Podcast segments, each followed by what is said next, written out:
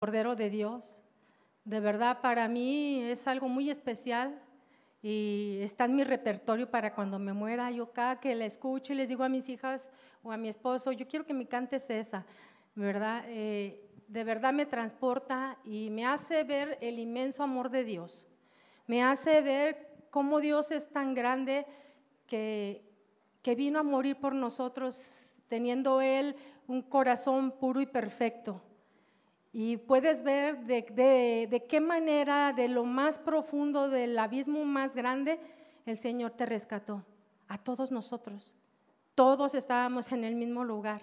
¿sí? Y eso, no sé, me lleva, o sea, me eleva a un ambiente, no sé, sobrenatural, no sé cómo decirlo, pero muchas veces ni puedo cantar. No puedo cantar el estar oyendo lo que Dios hizo. Y de verdad, cuando yo conocí al Señor a mis 14 años y, y viendo su amor tan inmenso y cómo lavó mi conciencia, cómo me hizo ser una persona libre, yo no sé, a lo mejor ha de pensar, ay sí, pero a sus 14 años, ¿qué tantos pecados pudo haber tenido? Pues yo no sé, con lo que venimos, mi conciencia estaba sucia delante de Dios.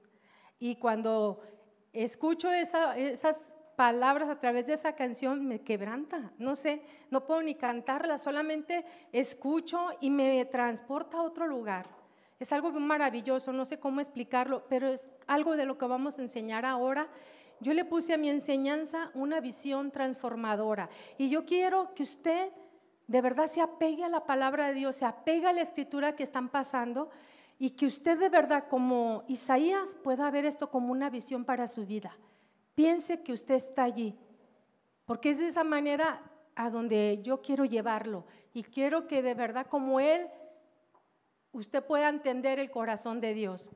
Ustedes se han preguntado algunas veces por qué hay cristianos que se dicen cristianos y no parece que lo son. ¿Se ha preguntado? ¿Por qué piensa usted eso? Por la manera en que viven, ¿verdad? Por la manera en que hablan, por la manera en que se conducen, su propia personalidad, su carácter, todo, todo refleja quién es, pero todo menos cristiano. Y nos hemos hecho esa misma pregunta. ¿Estoy en lo cierto? Sí, ¿verdad?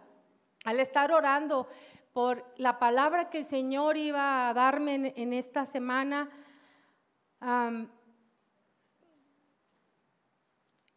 orando y pidiéndole que me guiara y eh, buscando al Señor y, desconsoladamente yo sentía algo en mi interior cuando yo me ponía a orar haciendo mi quehacer y todo eso y empezaba a hablar en lenguas y a clamar al Señor y Él puso esta carga en mi corazón que, que ya tiene tiempo que yo he estado sintiendo esto a, a tiempo de que pasamos una etapa muy difícil todos nosotros como nación, ¿sí? Todo el mundo, ustedes saben de qué me refiero, cuando llega la pandemia, pues perdimos muchísima gente. Perdimos amigos, perdimos eh, familiares, ¿sí? Eh, hermanos en la fe, muchos hermanos en la fe perdimos.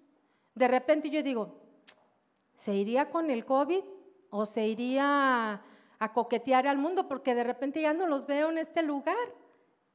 ¿Sí? Y con eso me da mucha tristeza porque eh, muchos cristianos de que se cerró todo, pues ya no volvieron a la iglesia, se quitaron sus manos del arado y se volvieron al mundo. Muchos ya no están, ¿sí? Quedaron como vacunados, pero son como estos que estoy nombrando, que se dice ser cristianos, pero ya viven en el placer del mundo. Y la Biblia nos enseña que los que aman el mundo, el amor del Padre no está con ellos. ¿Sí? Entonces, yo me pregunto, ¿y dónde está toda esa gente que un día conoció al Señor? Un día cantaron esta canción, lo cantábamos juntos. Y yo puedo ver la ternura de Dios, el amor tan grande que tomó mi lugar. Tomó mi lugar de muerte para hacerme su hija. Yo puedo ver cuánto nos ama Dios, pero eso lo olvidamos, ¿sí? al leer este pasaje le quiero pedir que trate de poner en el lugar de este personaje. Vamos a leer Isaías 6, vamos a ver la historia de este personaje, de este profeta, y trate de ver como una visión, como una oportunidad para transformación de nuestra vida. Quizá para algunos es algo nuevo, pero para otros es seguir en pos de. ¿Sí? El texto es Isaías 6.1 y la verdad central que está aquí en este, en este capítulo marcado es que cuando llegamos a ver la naturaleza de Dios, se nos revela al, al mismo tiempo la naturaleza pecaminosa de nosotros mismos. Eso es lo que estaba viendo Isaías. Isaías estaba viendo una visión tremenda ¿sí? tremenda de la vida de Dios frente a él. Pero esa visión le hizo ver quién realmente es él. Yo considero que siendo un profeta, Isaías amaba a Dios y caminaba con él. Pero vamos a ver que no fue así. Isaías 6.1, si me puede acompañar.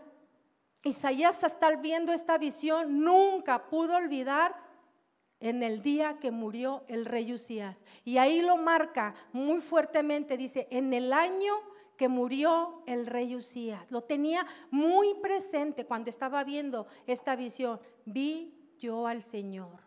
O sea, era un acontecimiento que había pasado y dice, en este tiempo vino a mi mente el recuerdo de algo que antecedió a lo que él estaba viendo en el templo. Él entró al mismo templo de este suceso donde pasó Isaías y Usías, que era su primo de Isaías. ¿sí? Entonces, él lo menciona como primer punto. En el año que murió el rey Usías, vi yo al Señor. Los 52 años que reinó Usías constituyeron una edad dorada para Judá. Fueron 52 años de gloria, de manifestación, de poder, de ver la mano poderosa de Dios en ese lugar. O sea, no había duda de que Dios estaba en medio de ellos, pero su corazón se empezó a corromper, el corazón de Usías, ¿sí? El que está mencionando Isaías, porque dejó de poner a Dios en el lugar indicado. Lo hizo a un lado, dijo, yo puedo sin ti, Señor. O sea, él no se dio cuenta que todo lo que había pasado en su vida, que todo lo que había hecho en 52 años, Dios había estado de su lado. Él no se dio cuenta de eso. Él pensó que él era muy inteligente, que era muy sabio y que por mano de él estaban sucediendo y sucedieron todas esas cosas, esa gloria tremenda que vivió. Dios vio cómo una nación se fue corrompiendo interiormente cada vez más. ¿sí? Al comienzo de sus profecías de Isaías, recoge una fuerte acusación contra su pueblo. Vemos, vamos ahora a Isaías capítulo 1. Quiero estarlo llevando poco a poco, encaminando en esta visión que él estaba viendo. Vamos a Isaías 1.1. Hay cosas que no voy a leer porque va a ser un poco largo, pero si usted está notando, véalas en su casa y vea por qué este hombre fue tan poderoso, cuál fue el, punto principal, por qué él encontró esos años dorados tan maravillosos y tremendos. Dice Isaías 1, visión de Isaías, hijo de Amós, la cual vio acerca de Judá y Jerusalén en días de quién? De Usías. Jotam, Acaz y Ezequías, reyes de Judá. Todo esto fue una visión que él vio. En el versículo 2 dice, oíd cielos y escuchad tu tierra, porque habla Jehová. Crié hijos y los engrandecí, y ellos se rebelaron contra mí. Verso 3, el buey conoce a su dueño y el asno el pesebre de su Señor. Israel no entiende, mi pueblo no, no tiene conocimiento. oh gente pecadora, pueblo cargado de maldad, generación de malignos, hijos depravados. Dejaron a Jehová, provocaron a ira al santo de Israel y se volvieron atrás. En este capítulo les dice que son hijos rebeldes. El Señor los bendijo, pero se rebelaron. Su gratitud por las bendiciones divinas era inferior y lo está comparando con animales. O sea, los animales son más agradecidos, conocen a su dueño, conocen al que les da de comer, al que les arrima el grano. Ellos son más agradecidos que ustedes. Esa es la comparación que está haciendo en este, en este capítulo. Y en el versículo 4 califica de gente pecadora, un pueblo cargado de maldad generación de malignos, hijos depravados. Eso es lo que estamos viendo en nuestra sociedad. Si usted sale donde quiera que voltea, usted puede ver esto.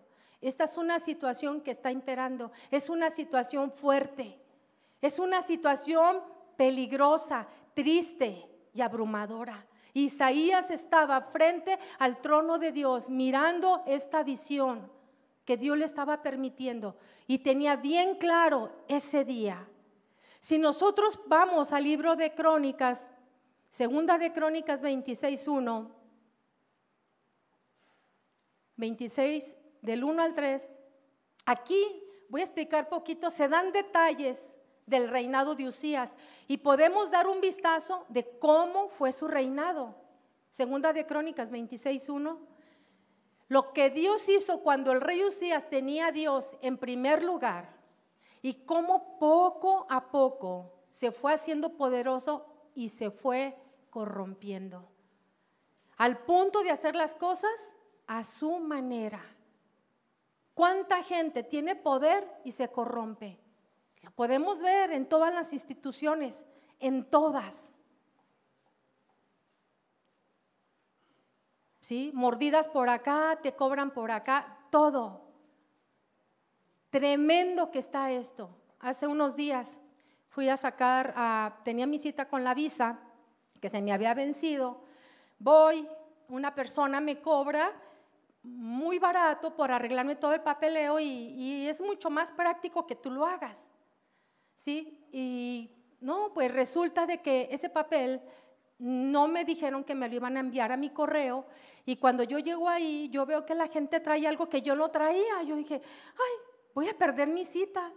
Y dije, no, no me salió barato, yo no puedo perderla. Entonces hablo con la policía que está ahí como guardia, que no te quieren escuchar, de repente puedes ver que, que todos están coludidos para lo mismo, porque hay un grupo de gente afuera que le llaman coyotes, y de hecho hay un letrero, por favor, no vayan con ellos, porque este, pues son tranzas, son tranzas, son rateros, rateros acomodados ahí, pero son rateros. ¿verdad? Porque voy y una persona le dije, sí, necesito sacar una copia. Mientras yo le mando mensaje a mi esposo, oye, me piden una copia y no la tengo, ¿dónde la puedo encontrar? ¿O te la mandaron a ti? ¿O cómo está la cosa? Entonces una persona me dice, ah, no, yo la llevo, ¿es una copia? Yo dije, una copia, ¿cuánto cree que cuesta una copia?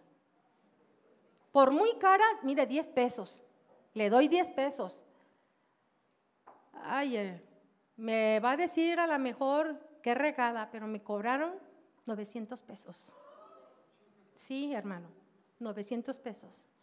Y como yo estaba tan apurada, yo no llevaba dinero. Obviamente a mí me dijo mi esposo, esto es lo único que vas a necesitar. Y los tuve que pagar. Ya estaba ahí, me llevaron como a tres cuadras, una vuelta por acá, otra por acá y otra por acá, así bien perdida. Y yo nomás volteé a ver a mi hija y, me hizo ella así. Y dije, mm, nos van a, a transear y me, me yo estaba tan enojada y todo lo haces porque no sabes cómo se maneja la cosa. Las personas que yo les pude pedir información se enojan contigo, no te quieren atender, o sea, ellos están en lo suyo. No, no sé, váyase para allá, no moleste aquí, la cola va ahí, la cola, así. No podía hablar con ellos. Y yo hice lo que creí conveniente, ok, voy a sacar una copia. Cuando estoy ahí, a la copia le salen tanto, este, usted dígame si quiere que la saque o no. Y yo estaba así con el signo de interrogación. ¿Cómo? Y le dije, ¿por qué eso tan caro? Ni me cobraron eso cuando hice mi papeleo. ¿Por qué me, por qué me cobras eso? Pero mi hija me volteó y me ve así como diciendo, la necesitas. Y yo, ¿qué hago?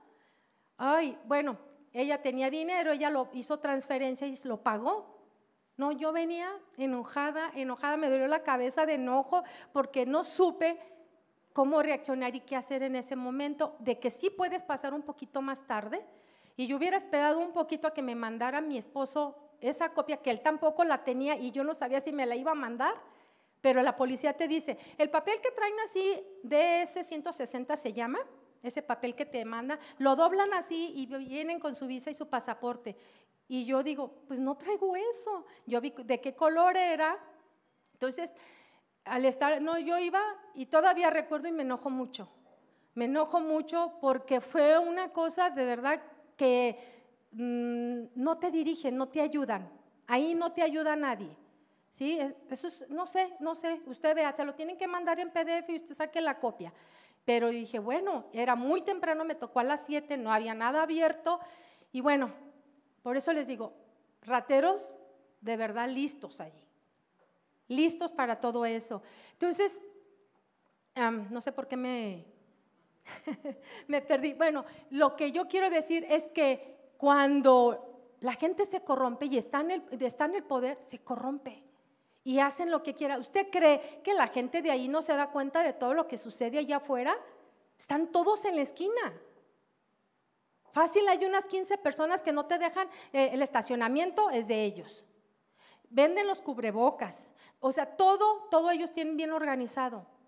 Y esa casa en particular, con ese tipo de situaciones, pues cometí ese grandísimo error de que tuve que pagar algo que ni siquiera lo tenía.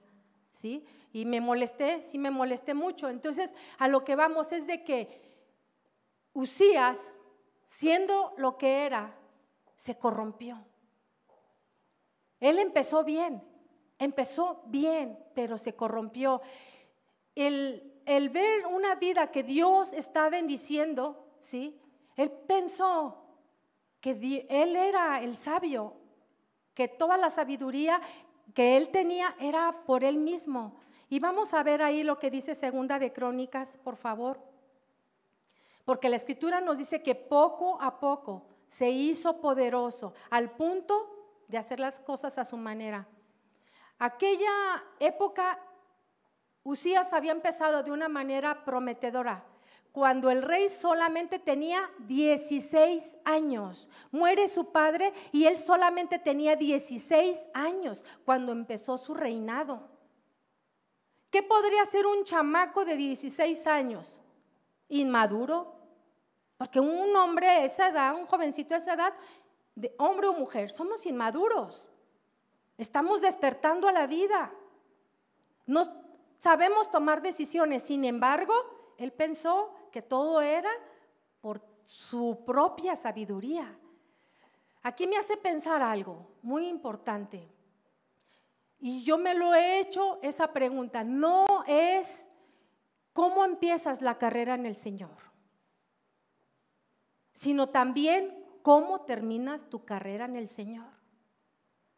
Empezamos con fuego, con muchas ganas, leyendo la escritura, orando en todo tiempo. Tú tomas tu tiempo por las mañanas, en la tarde, en la noche. Estás con tu primer amor, llenándote. Y tú puedes ver cómo el Señor se está manifestando en tu vida. Tú puedes ver las cosas sobrenaturales que suceden al caminar, tu día a día. Pero yo te pregunto, ¿cómo vamos a terminar nuestra carrera? Cuando pasó esta pandemia fue algo que yo me pregunté. Vi muchas situaciones y yo dije, ¿me puede tocar a mí mañana? ¿Me puede tocarte? Cada vez que te enterabas de un hermano que tú querías mucho o de algún pariente, ¿me puede tocar a mí? Y yo dije, es algo que yo dije y yo tuve una convicción muy personal. Señor, yo quiero terminar con fuego. Yo quiero terminar con fuego mi carrera contigo. Y con un poco de temor, como cuando Pedro hizo la oración, Señor, yo no te voy a negar nunca. ¿Y qué pasó? El Señor le dijo, sí, no tardará en que el gallo cante tres veces cuando tú me habrás negado. Y cuando yo hago esa oración, yo me siento así como Pedro, pero ahora yo quiero decir, Señor, si de repente yo quisiera volver atrás, no me dejes. Lo que sea, pero no me dejes. Yo quiero terminar contigo. Yo quiero terminar contigo mi carrera, pero con el mismo fuego con el que empecé. No me quiero quedar atrás. Y eso, muchos quizás, ay, pero te falta mucho o, o te falta menos. Uno nunca sabe. ¿Sí? Algunos están al cuarto de la carrera, a la mitad de la carrera, tres cuartos de la carrera o la recta final, algunos. No sabemos. Por eso necesitamos tener una convicción firme de qué y cómo vamos a servir a nuestro Señor. ¿Con fuego o todo desanimado? Yo conozco cristianos que viven una vida que ni parecen cristianos. Viven siempre con temor, viven endeudados, viven sin, gozo, sin paz, sin confianza en Dios. Entonces, ¿a qué Dios estamos conociendo? ¿Cuál fue el Cordero de Dios que pagó todo por nosotros? Si Él pagó todo, ¿usted cree que no nos dará las demás cosas? Cualquier cosa. Le dio un hijo a Abraham y a Sara para que hubiera una descendencia de ahí. Llovió fuego cuando Elías oró. ¿Sí? Mandó cuando eh, dieron vueltas al, al, cantar y derribar Jericó. ¿Sí? Solamente obedecieron lo que Dios les dijo y las cosas sucedieron. ¿Qué no podrá hacer Dios?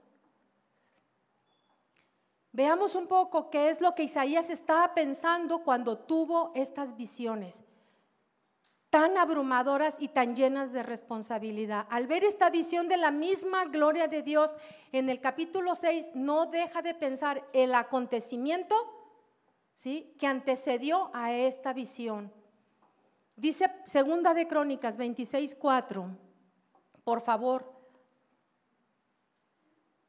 En estos versos vamos a ver claramente cómo comenzó Usías, el rey, porque Isaías era el profeta. Sí, verso 4 dice, e hizo lo recto delante de los ojos de Jehová, conforme a todas las cosas que había hecho Amasías su padre. Verso 5. Y persistió en buscar a Dios en los días de Zacarías, entendido en visiones de Dios, y en estos días en que buscó a Jehová, ¿el qué? Dos cosas claves ahí. Hizo lo recto delante de Dios. Y otra, persistió en buscar a Dios en los días de Zacarías. O sea, había un derramamiento poderoso del Espíritu de Dios ahí. Había profecías, había visiones, estaba el poder de Dios en un auge tremendo. Haciendo un resumen desde el verso 6, de ahí mismo, hasta el 15 se podía ver la intervención de Dios a través de Usías. Dice que Dios le ayudó contra sus enemigos. Se divulgó su fama porque se había hecho altamente poderoso. Edificó torres en el desierto, hizo muchas cisternas en el desierto, ya que tenía muchísimo ganado. Dice la escritura que se multiplicó el ganado. Tenía un ejército potente, hizo máquinas inventadas por ingenieros, fue ayudado maravillosamente hasta hacerse poderoso. Usted puede estudiar eh, todo ese libro, ese capítulo en su casa y usted se va a dar cuenta que aquí nos da claves muy importantes para vivir una vida bendecida por Dios, pero no solamente material, una vida llena, plena de Dios. No hay cosa que Dios no conozca de tu vida que Él no pueda arreglar. No hay cosa que tú estés esclavo en ti mismo que Dios no te pueda sacar. Este muchacho, siendo un jovencito, Dios hizo cosas maravillosas. Cuando él persistió en buscar a Dios y cuando caminó en una vida recta. Por eso mi pregunta del principio, ¿cuántos decimos que somos cristianos, pero no parecemos cristianos? Si nuestra iglesia estuviera llena de gente que en verdad tuviera un compromiso con Dios de cuidar su vida en rectitud, nuestra iglesia tuviera unas manifestaciones poderosas de Dios. Tuviera unas manifestaciones y yo te aseguro que podrías oír la voz de Dios, que lo vamos a ver más adelante. Segunda de Crónicas 26, 16. Vamos a ver aquí el punto de quiebra de este personaje, Usías. Segunda de Crónicas 26, 16.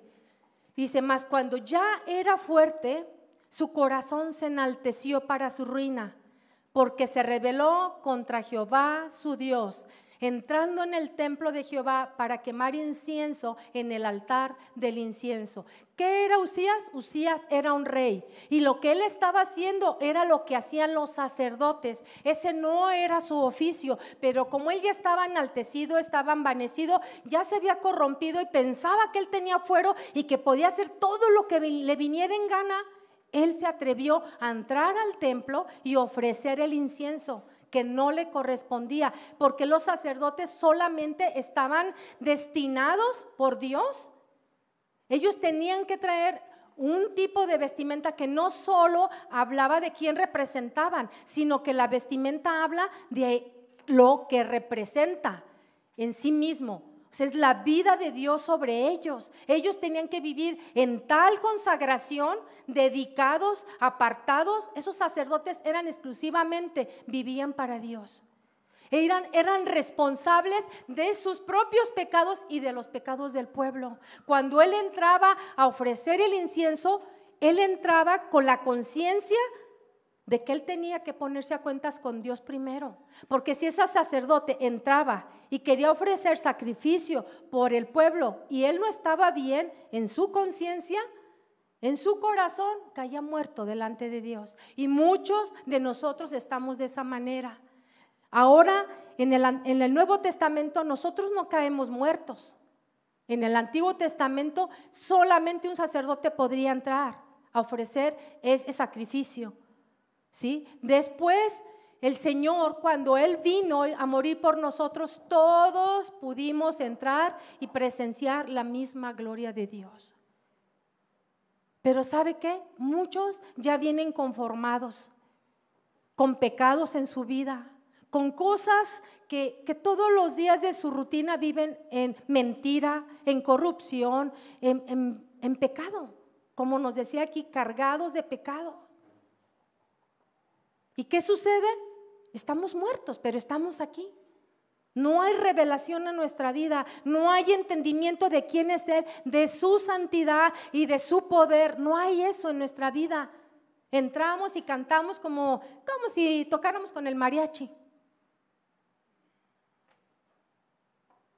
Pero si hubiera una, una vida de integridad, de pureza, de humildad, reconociendo que hay pecado, su vida sería diferente. Nuestra reunión sería gloriosa. Dice la escritura que donde ellos se juntaban en un salmo es como cuando la unción de Dios baja sobre la cabeza del sacerdote y se corre por las barbas del sacerdote y después en toda su vestidura. O sea, que está hablando de todos, empezando por la cabeza. Una bendición de qué? Representa la unción, representa el poder de Dios, representa la sanidad. Eso representa el aceite. Entonces, este Usías quiso usurpar un lugar que no le correspondía. ¿Por qué? Porque se rebeló contra Dios. El pecado creció en él que se hizo corrupto. Y pensó que eso no, iba, le iba a pasar, tuvieron que sacarle. ¿Sabe lo que sucedió? Se llenó de lepra. Se le llenó la lepra la frente. ¿Sí? ¿Por qué? Porque él no era sacerdote. El sacerdote tenía una mitra, es un, una, como un trapo, no, no se me fue la palabra, este, que estaban, un turbante, exactamente, gracias, que estaba enrollado sobre su cabeza. Era de lino fino, era lino blanco, ¿sí? Que estaba nos dando a entender simbólicamente que él era un sacerdote que protegía sus pensamientos, porque por aquí entra todos nuestros pecados, por la vista entran los pecados. Y él ¿sí? Estaba cubierto. Solamente la palabra del Señor puede cubrir nuestra cabeza, nuestros pensamientos de todo lo que viene de afuera. Si usted no tiene esta palabra en sus pensamientos, difícilmente, ¿sí? Usted podrá caminar en victoria. Será derrotado, porque la palabra de Dios nos protege. Y traía una, una lámina de oro, dice la escritura, que decía un nombre muy específico, santidad a Jehová. O sea, ellos eran representantes de Dios, sí, pero también ante el pueblo. ¿Y qué pasó con, con, con? Como él no estaba consagrado, él estaba rebelde, vino la lepra. Y fue el último día que él reinó. Lo tuvieron que sacar del templo, ¿sí? Y murió. Terminó sus días, ¿sí? Fuera de ahí. Lo tuvieron que, porque la gente que tenía lepra no podía estar cerca de los demás. Lo tenían que mandar lejos. Y así murió. Fue una triste historia pero lo que el Señor nos quiere enseñar, que nosotros podamos tener esta visión transformadora, transformadora. Cuando nosotros vemos lo que Dios es, debe de hacernos eh, comprometer a una vida verdaderamente recta y santa. Dejemos de estar viviendo como el cristiano inmaduro que ya tiene 30 años, 20 años, 15 años y parece que es un recién convertido. Tenemos que tener un compromiso de un cristiano fuerte, maduro, entendido en las cosas de Dios. Ay, ¿será de Dios o no? Ay, no sé, me siento inseguro. Y así estamos. Dios te puede decir. Si tú buscas a Dios, Él te va a hablar. Si tú tienes comunión con Él, de seguro no te vas a equivocar, pero Él te va a dirigir. Dice que su espíritu nos guiará a toda la verdad. Él nos va a guiar por donde queramos, Señor, saber su voluntad. Aquí en el verso 6, nos vamos ahora al capítulo 6, verso 1, podemos ver claramente algunos adjetivos que tenía Isaías describiendo sus sentimientos. ¿Sí? Y aquí nos dice qué lo llevó a tener esa experiencia. ¿Sí? Fue un día inolvidable, un día abrumador, un día donde se encontró con la misma presencia de Dios. Si nosotros nos encontramos con la misma presencia de Dios, nosotros no vamos a ser igual. Ningún ser humano y de todas las escrituras, de todos los libros de la Biblia que hemos leído, cualquiera que tuvo un encuentro con Dios nunca fue el mismo. Dale la oportunidad. Dale la oportunidad de encontrarte con Él. Dale la oportunidad, no digas no. Él vio al Señor en un trono, ¿sí? En los tiempos del Antiguo Testamento, los tronos de los monarcas orientales solían estar elevados. Para acercarse a ellos había de subir numerosos escalones. Esto ponía de relieve la posición exaltada que ocupaba el rey. O sea, él estaba por encima de Isaías. Isaías estaba viendo que era un trono mucho más alto que él.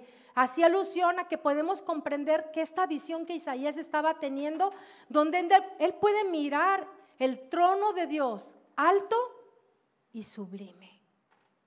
Los monarcas también en el Antiguo Testamento usaban un tipo de vestidura como este sacerdote, los sacerdotes del Antiguo Testamento que oficiaban el incienso, ¿sí? Usaban amplios y largos ropajes y las faldas de los ropajes de Dios parecían, como dice la escritura, llenar todo el templo. ¿Sí? Toda la sala del trono dice en el verso 1 y, y sus faldas llenaban el templo. Usted se puede imaginar, vea esta visión como le estaba viendo Isaías en el trono alto, tanto que sus faldas podían llenar todo el templo, ¿sabe lo que representan sus faldas? La majestad de Dios, su realeza, su dignidad, su poder llenando todo el lugar. Usted se puede imaginar este lugar con las faldas del Señor en este lugar. Habría sanidades, habría prodigios. La escritura nos dice que cuando el Señor Jesús pasaba por el camino y que había muchos enfermos, los hombres decían, si tan solamente tocara el borde del manto. Y ahí está la representación de que el borde, todo su manto estaba llenando el templo. Y esta descripción de la visión de Isaías que estaba teniendo de esa gloria nos hace ver que hay un reino por encima de todos los reinos que hay un rey cuya gloria eclipsa el esplendor de todos los reyes juntos. O sea, la luz de él era resplandeciente. Isaías estaba horrorizado de lo que estaba mirando, porque él sabía que cuando él podía ver cara a cara a Dios, él podía caer muerto. Isaías vio ese reino. Verso 2 dice que por encima de él había serafines cada uno tenía seis alas, con dos cubrían sus rostros, con dos cubrían sus pies y con dos volaban. Y verso 3, el uno al otro daba voces diciendo, Santo, santo, santo Jehová de los ejércitos, toda la tierra está llena de su gloria. Usted podría imaginarse todos esos ángeles alrededor viendo esa escena y cantando. O sea, Isaías estaba pasmado el ver esa visión tan tremenda de ángeles, sí, poderosos, cuidando la misma gloria de Dios, la misma santidad de Dios. ¿Quiénes eran esos serafines? Según la Biblia, sí, el papel que representaban aquella revelación de sí mismo que, estaban haciendo de Dios, en el, era el único lugar de la Biblia aquí donde se menciona ese tipo de seres. Serafines viene de la palabra hebrea sarab, que significa ardiente. Así también es traducida en números. No sé si ustedes recuerden cuando el pueblo de Israel estaba en el desierto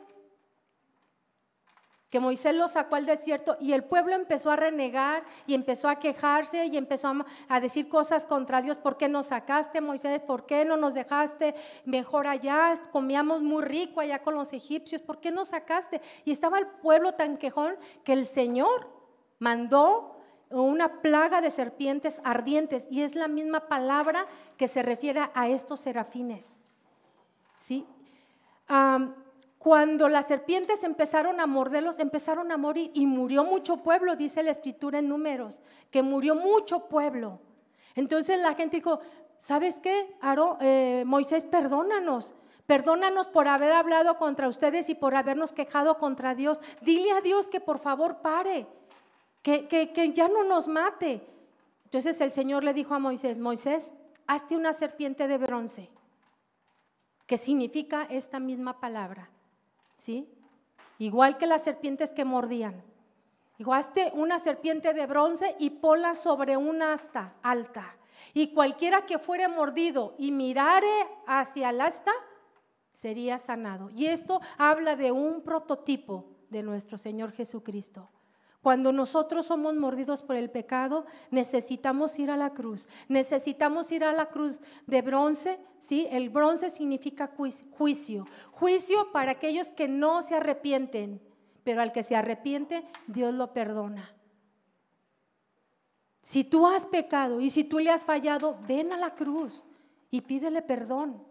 No vengas a la iglesia y levantes tus manos y camines por la vida diciendo que eres lo que no eres. Si somos hijos de Dios y cualquiera que quiere verle necesita tener un corazón limpio. Esa es la regla, esa es la regla del sacerdote. Él no podía eh, tener su bendición porque cuando él entraba y él estaba limpio, el Señor le daba una revelación. Y las palabras que él hablaba, el sacerdote salía y se las comunicaba al pueblo. Muchas veces llegamos aquí y nosotros ni por aquí nos pasa que el Señor estuvo. Ay, qué emocionante, estuvo bien padre la alabanza, ¿verdad? Cantaron la canción que me gusta, pero hasta allí te quedas en ese plano. No hay convicción en tu vida de lo que vives, no hay convicción de pecado. Eres mentiroso y hablas mentiras a diestra y siniestra. Haces muchas cosas que no son correctas. La luz del Señor hace ver nuestro pecado. Y eso es lo que estaba viendo Isaías. O sea, la luz resplandeciente de su trono le estaba haciendo ver cuánto pecado tenía él en su interior. Que no solamente era el pecado del pueblo de afuera, sino que también él estaba en esa misma situación. Quizás esas serpientes que Dios envió para purificar al pueblo, ¿sí? ¿Qué los pudo salvar? Solamente esa asta de bronce Solamente el sacrificio del cordero es lo único que nos puede limpiar y perdonar. Y cuantas veces sea necesario, tenemos que ir a la cruz. Cuantas veces sea necesario, necesitaremos la cruz. Cuantas veces sea necesario en nuestro caminar, vamos a necesitar del sacrificio de esa cruz. No podemos estar caminando por la vida. Soy cristiano y cometiendo nuestro montón de pecados. No podemos. Esta palabra serafines al parecer se utilizó para designar a estas criaturas celestiales con el fin de poner de relieve su ardiente consagración a Dios, cuidadores de su trono. Dice la escritura que aunque estos serafines tenían seis alas, solamente utilizaban dos. Su deseo de ellos era apartarse de sí, apartar de sí esa tensión de manera que los ojos de todos se volvieran hacia Dios. Había tal humildad en ellos que se cubrían porque le estaban dando toda, toda la gloria al que lo merece. Estamos aquí porque Dios es bueno. Estamos aquí porque Dios nos ama, porque nosotros éramos pecadores. Y nos ha trasladado de las tinieblas a una luz admirable. Ahora dice la escritura, nos ha hecho reyes y sacerdotes. Usías solamente fue rey. Isaías era profeta, pero había, eh, había sacerdotes. Y él nos ha hecho reyes y sacerdotes. ¿Para quién? Para Dios, su Padre. Para que nosotros con nuestra vida y con nuestra manera de, de conducirnos podamos glorificar al que es digno. Amén. Dice en el verso 3 del capítulo 6, y el uno al otro daban voces diciendo, Santo, Santo, Santo, Jehová de los ejércitos. Y Isaías quedó muy impresionado con ese canto antifonal. Antifonal significa que responde. Es una salmodia, es un, es un canto cantado, perdón por la rebusnancia, ¿sí? Es un canto que se canta alternativamente, ¿sí? Por dos partes del coro, o sea, un grupo de serafines cantaba y el otro grupo respondía. Imagínense ustedes ver el montón de, de serafines en ese lugar, cantando al unísono. Joel, ¿te puedes subir? Vamos a hacer un ejercicio que lo hicimos en la mañana. Y si aquí se oía bonito, yo no me puedo imaginar la escena de ese lugar. ¿Sí? De, él estaba pasmado, dice la escritura, que él ni siquiera se podía unir a ese canto de tan sucio que se sentía. ¿Cómo podía unirse? Este, acá vamos a, a cantar Santo, Santo, Santo.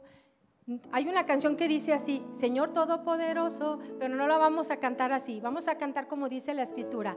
Santo, santo, santo, Jehová de los ejércitos. ¿Sí? A ver, vamos, Joel.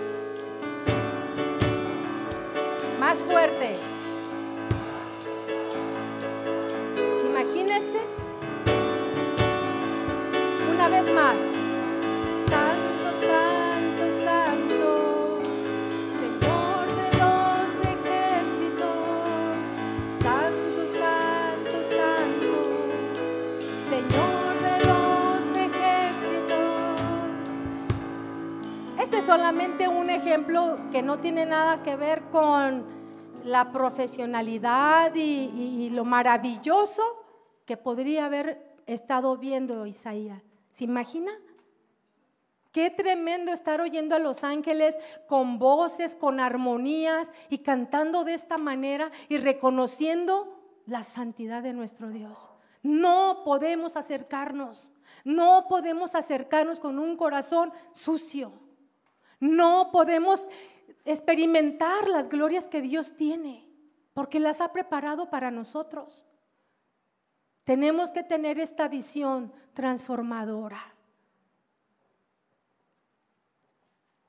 Isaías quedó muy impresionado con su canto. Isaías quedó tan impresionado que la escritura sí sigue, él siguió nombrando al santo Señor de los ejércitos. 46 veces en el mismo libro de Isaías lo nombró el santo de Israel. El santo de Israel. ¿Se puede imaginar? No me puedo imaginar qué cosas tan tremendas, pero el Señor prometió, cuando nosotros oramos, Padre nuestro que estás en el cielo, santificado sea tu nombre, vénganos tu reino. El reino de Dios se establece en medio nuestro cuando hay un corazón listo, cuando hay un corazón íntegro, cuando hay un, corazón que se ha apartado, que es recto, no perfecto, pero un corazón que es humilde en reconocer que peca Vamos a ser como todas las iglesias. La iglesia del Señor, y yo estoy hablando no esta iglesia, la iglesia del Señor, del mundo, necesita tener un encuentro con Dios. Necesita tener un encuentro con Dios, una visión que transforme su vida, que reconozcan que Él verdaderamente es un Dios santo y en la santidad no puede ver el pecado Él. Tenemos que vivir en una consagración. Esto impactó a Isaías, ¿sí? Y su vida fue otra a raíz de que tuvo esta visión. Él era un profeta, pero a raíz de que tuvo esta visión y estar oyendo este canto, santo, santo, santo, Señor de los ejércitos, algo muy sublime, pero Él es el que tiene el regimiento celestial más poderoso que ninguno. Él siempre nos va a ayudar. Él siempre estará de nuestro lado. Si Dios es contra nosotros, ¿quién va a estar en contra nuestra? Nadie. Porque Él tiene cuidado de sus hijos. Vamos a Hechos, por favor, Hechos 2. Isaías ahí pudo ver el carácter de Dios, que es perfecto, perfecto. Por eso Él entró en este temor reverente Igual que esta iglesia del libro de Hechos, cuando hablamos de la iglesia primitiva, ¿sí? y una de las claves donde radica el poder de Dios, vamos a verlo aquí. Hechos 2 del 1 al 4 dice, cuando llegó la fiesta de Pentecostés, todos los creyentes se encontraban reunidos en un mismo lugar. De repente un gran ruido que venía del cielo, como de un viento fuerte, resonó en toda la casa donde ellos estaban. Y se les aparecieron lenguas como de fuego, que se repartieron sobre cada uno de ellos. Se asentó y se, cada uno de ellos, y se asentó una. Todos quedaron llenos del Espíritu Santo y comenzaron a hablar en otras lenguas según el Espíritu hacía que hablaran.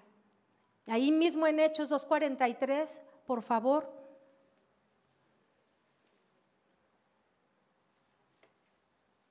Hechos 2.43 dice, y sobrevino temor a toda persona y muchas maravillas y señales eran hechas por los apóstoles. ¿Qué es lo que Dios quiere hacer con su iglesia? Muchas maravillas y señales eran hechas por los apóstoles, por los apóstoles que tuvieron temor de Dios, que tuvieron un temor santo para guardarse y caminar, ¿sí? Por la vida, caminar y darle respuesta a aquellos que estaban en contra de ellos. Estos primeros cristianos fueron inspirados por el Espíritu Santo, por la resurrección de Jesús y fueron llenos del poder, del poder de Dios.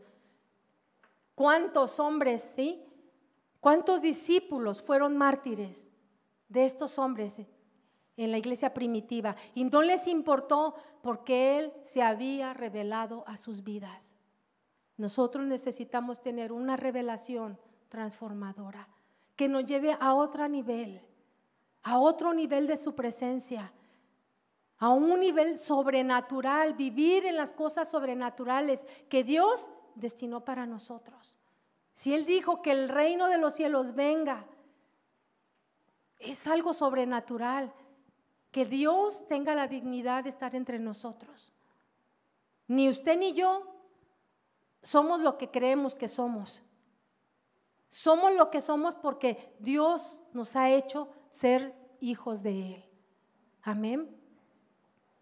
Debemos, y les animo y les exhorto, debemos orar con una expectativa de lo que Dios hará por su iglesia.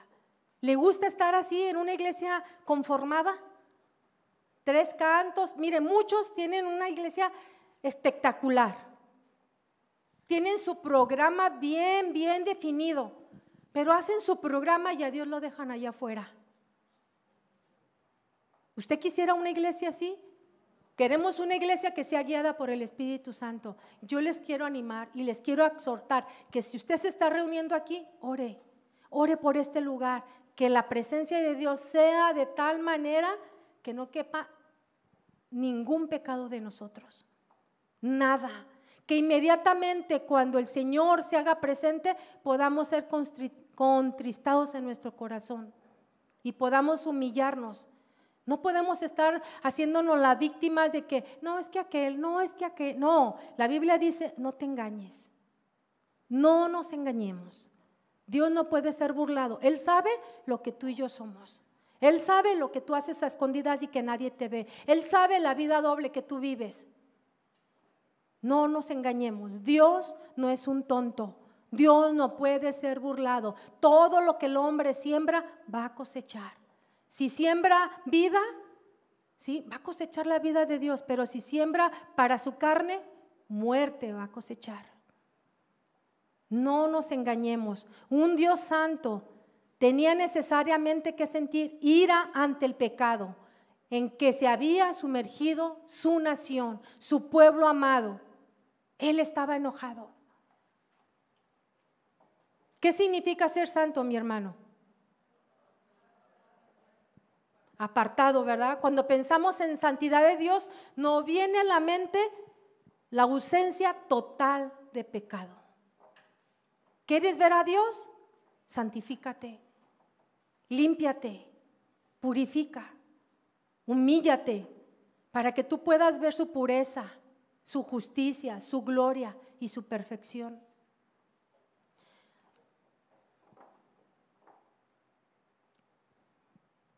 Y ya para terminar, dice el verso 4, y los quiciales de las puertas se estremecieron con la voz del que clamaba, y la casa se llenó de humo. Verso 5. Entonces dije, ay de mí que soy muerto. Esa exclamación, yo creo que yo la dije suavecito, pero me imagino que él estaba aterrorizado que pudo decir, ay de mí que soy muerto, o sea, tengo temor, tengo terror de que voy a morir, porque había pasado, con Gedeón pasó, que él vio y tenía miedo de que él cayera muerto. Había visto en los días del rey Usías lo que le pasó a Usías, su primo. Y él dijo, me toca a mí. Eso estaba en su mente, ¿sí? De que había un, una tremenda justicia porque estaba hablando aquí del humo que llenó la casa y el humo representa no el fuego de Dios, no la presencia de Dios, el humo representa la ira de Dios que estaba llenando ese lugar por causa del pecado, del pecado de su nación. El Señor no está contento con su iglesia, porque la iglesia vive muy conformada ¿Cuántos de nosotros hemos querido ver el poder y la manifestación de Dios? Yo tuve experiencias maravillosas, maravillosas. Cuando yo conocí al Señor y yo, yo ministraba en el pandero, y me subía con muchas cosas en oración y yo veía cómo Dios ni siquiera me dejaba cantar. Me humillaba de tal forma que yo podría comprender la grandeza de Él. Y eso llenaba mi corazón. Me bajaba con la paz y con la confianza de que Dios estaba obrando. Que ni siquiera a veces habías dicho una sola palabra y Dios ya sabía todo de ti, porque lo sabe. Pero era tal su presencia que yo experimenté que yo no quiero que pase el tiempo y no volverla a experimentar. Fueron cosas tan maravillosas. Vi demonios salir en medio nuestro porque no soportaban la presencia de Dios. Emérita, ¿tú viste eso? ¿Tú viste eso? En Roble estábamos cuando los demonios salían y empezaban a crujir sus dientes y hablar otras cosas. Y la presencia de Dios era tan poderosa que el que venía enfermo salía sano, que el que estaba lleno de pecado salía con una convicción firme de que necesitaba a Dios en su corazón. Y eso era lo que Isaías estaba teniendo en esa visión. Lo estaba transformando. Dice entonces, Ay de mí que soy muerto, porque siendo hombre inmundo de labios y habitando en medio de pueblo que tiene labios inmundo, han visto mis ojos al Rey, Jehová de los ejércitos. Todavía la dignidad de Dios haciéndose presente a pesar de lo que somos. Pura gracia, mi hermano. Pura gracia. Pura gracia. Porque si Dios nos diera conforme a lo que hacemos y conforme a cómo vivimos, no estaríamos aquí. Es pura gracia, mi hermano. No esperando, como dice la palabra, no queriendo que ninguno se pierda, sino que todos volvamos al arrepentimiento. Deberíamos de estar en otro nivel, proclamando su poder, su verdad con gloria y trayendo a los pies a aquellos que están perdidos, esclavizados, No tenemos razones para creer que Isaías llevara una vida de perdición. Sin embargo, cuando se enfrentó con la pureza absoluta de un Dios santo, se sintió horrorizado ante su estado espiritual. Nosotros muchas decimos, ya vamos a la iglesia, no, sí, ya vamos. Y creemos que eso nos hace santos y que eso nos hace aceptables delante de Dios. No, Dios te está demandando que le entregues todo eso que tienes escondido, que le entregues todo lo que está siendo pecado y te, y te separa de Dios. Al mismo tiempo, Isaías estaba comprendiendo el estado de pecado de su nación. Y su arrepentimiento o su confesión empezó con su propia persona. Los labios del pueblo, en medio de la cual él vivía, estaban inmundos pero también estaban los labios de Isaías, estaban inmundos. Sintió que la culpabilidad lo alcanzaba también a él. ¿Por qué Isaías confesó la pureza de sus labios? Aunque Isaías solo mencionara sus labios, esta expresión abarca toda su persona. La escritura nos dice en Mateo cuando les habló a los fariseos, Jesús los reprendió porque ellos aparentaban ser una cosa, ¿sí? Y les dice, ¿cómo podéis hablar lo bueno siendo malos? ¿Cómo pueden hablar así? Si mira lo que estás haciendo, y muchos de nosotros vivimos de esa manera, hablamos cosas buenas, pero nuestra vida de pecado que te amamos, porque de la abundancia del corazón habla la boca. Por eso Isaías estaba diciendo, soy hombre de labios inmundos. Y más adelante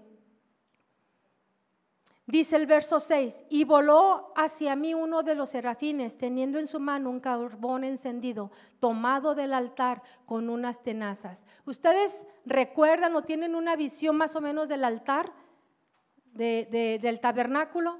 El altar que estaba a la puerta de la entrada es el altar del sacrificio.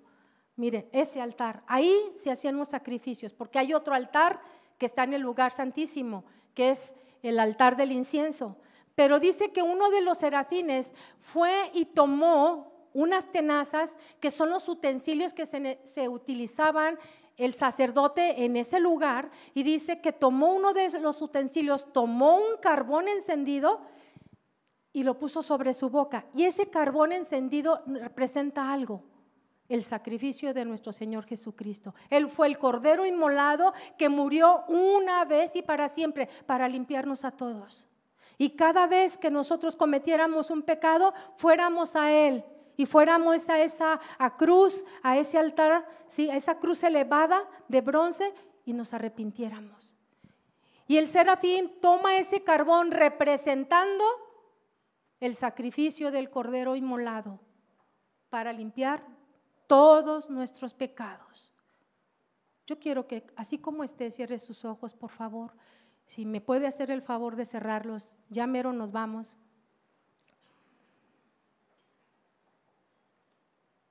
¿Cómo Isaías podría unirse a ese coro? Santo, santo, santo, si se sentía tan pecador con labios inmundos. Señor te está preguntando a ti, ¿cómo está tu corazón? ¿Qué es lo que hay ahí adentro que el Señor no pueda limpiar y no pueda perdonar? La confesión de pecados es muy importante.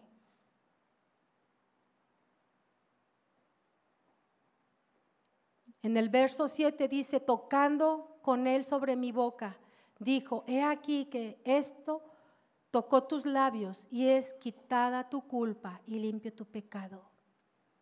Y yo quiero pedirle que así como está usted, pídale perdón a Dios.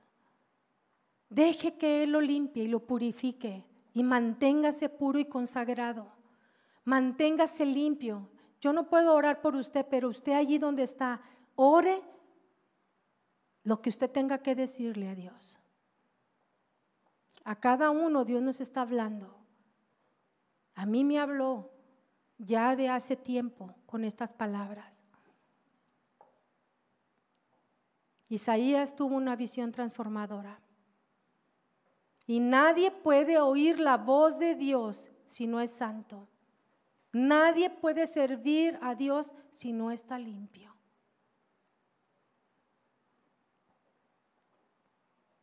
En el verso 8 dice, después de esto, oí la voz del Señor. Cuando Él fue limpio, dice que escuchó. Vino la revelación, vino el discernimiento de la voz de Dios. Y oí la voz del Señor que decía, ¿a quién enviaré? ¿Y quién irá por nosotros? Entonces respondí, yo, heme aquí, envíame a mí. Y allí está el Señor hablando a tu corazón. Quiere enviar personas con corazón puro, corazón íntegro. Tú puedes hacer de tu silla un altar y tú puedes orar ahí y decirle, Señor, límpiame, perdóname. Yo no quiero ser de un montón de gente, yo quiero ser tu hijo y vivir como tu hijo. Dice el Salmo 38, por tanto confesaré mi maldad y me contristaré por mi pecado. Proverbios 28, el que encubre sus pecados no prosperará, mas el que los confiesa se aparta, alcanzará misericordia. Padre, aquí estamos delante de ti, Señor. Aquí estamos, Señor, pidiéndote perdón, Señor. Te hemos fallado, Señor. Te hemos fallado. Nos hemos conformado a poco, Señor. Cuando tú tienes grandes y maravillosas promesas para tus hijos. Perdónanos, Señor, porque nos hemos acostumbrado a vivir con el pecado, Señor. Somos impuros de labios. Perdónanos. Perdónanos, Padre. El que es injusto, sea injusto todavía. Y el que es inmundo, sea inmundo todavía. Y el que es justo, practique la justicia todavía. Y el que es santo, santifíquese todavía. He aquí yo vengo pronto y mi galardón conmigo para recompensar a cada uno según sea su obra. Gracias Señor. Te pedimos que perdones Señor nuestras iniquidades. Que perdones Señor el estar jugando al cristianito. Porque aquí encuentro mis amigos. Porque aquí me la paso Padre. Perdónanos Señor. Porque quizá para algunos esta sea su única oportunidad.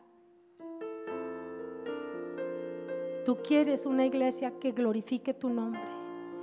Una iglesia que proclame quién es real y verdadero. Que proclame un Dios que en verdad es perfecto. Que está por encima de todo. Tú quieres preparar una iglesia fuerte. Llena de poder. Llena del Espíritu Santo. Señor, aquí estamos. Yo le quiero pedir si se pone de pie y con esta canción hagamos como una oración que salga verdaderamente de su corazón. Dios ve el corazón sincero. Padre, gracias Señor. Gracias Señor.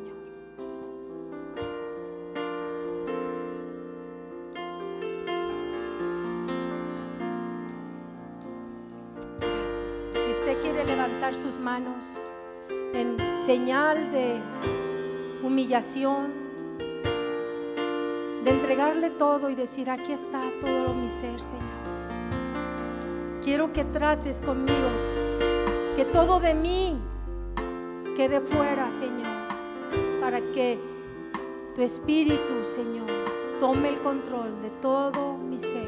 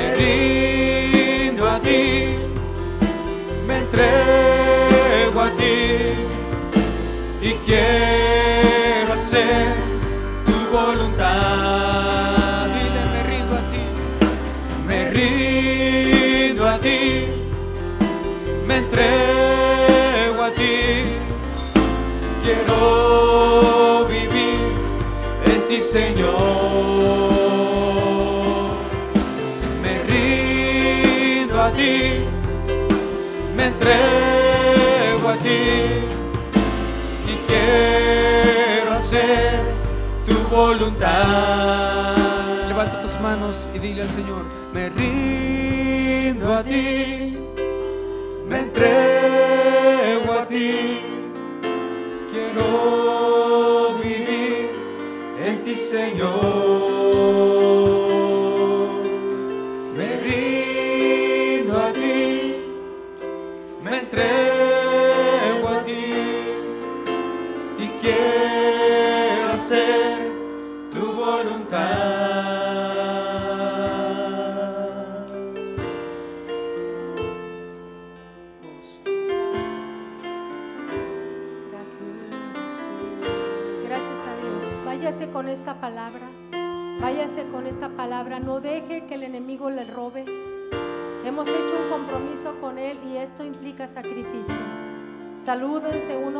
bendíganse unos y otros. Amén. Vamos a darle gloria al Señor con nuestra vida. Aleluya. Gracias a Dios.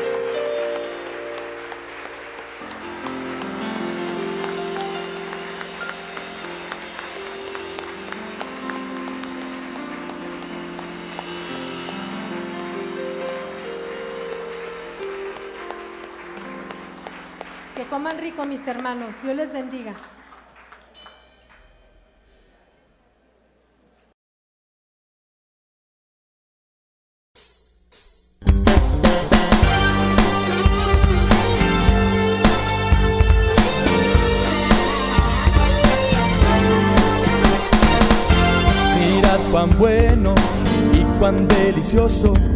es habitar los hermanos juntos. Mira cuán bueno y cuán delicioso es habitar los hermanos juntos. Cuando se juntan como un solo pueblo y toda división hacen a un lado, allí Dios enviará su vida eterna Allí Dios enviará su bendición. Llenos de gozo, un canto armonioso, ofreceremos todos a una sola voz. Somos victoriosos y más que vencedores, ganaremos juntos la batalla. Cuando se juntan como un solo pueblo y toda división hacen a un lado, ahí Dios enviará su vida eterna. Allí Dios enviará su bendición. Mirad cuán bueno y cuán delicioso es habitar los hermanos juntos. Mirad cuán bueno y cuán delicioso es habitar los hermanos juntos. Cuando se juntan como un solo pueblo y toda división hacen a un lado. Allí Dios enviará su vida eterna. Allí Dios enviará su bendición. Llenos de gozo, canto armonioso, ofreceremos todos a una sola voz. Somos victoriosos, más que vencedores, ganaremos juntos la batalla. Cuando se juntan como un solo pueblo y toda división hacen a un lado, allí Dios enviará su vida eterna. Allí Dios enviará su bendición.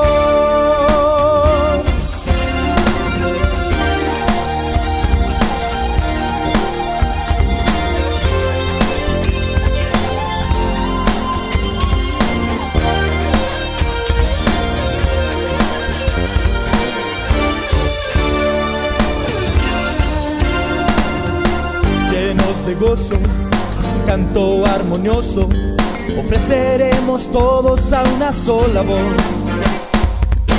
Somos victoriosos, más que vencedores, y ganaremos juntos la batalla. Cuando se juntan como un solo pueblo, y toda división hacen a un lado, allí Dios enviará su vida eterna. Allí Dios enviará su bendición. Mirad cuán bueno, Mira cuán bueno es. mirad cuán bueno, mirad cuán bueno, mirad cuán bueno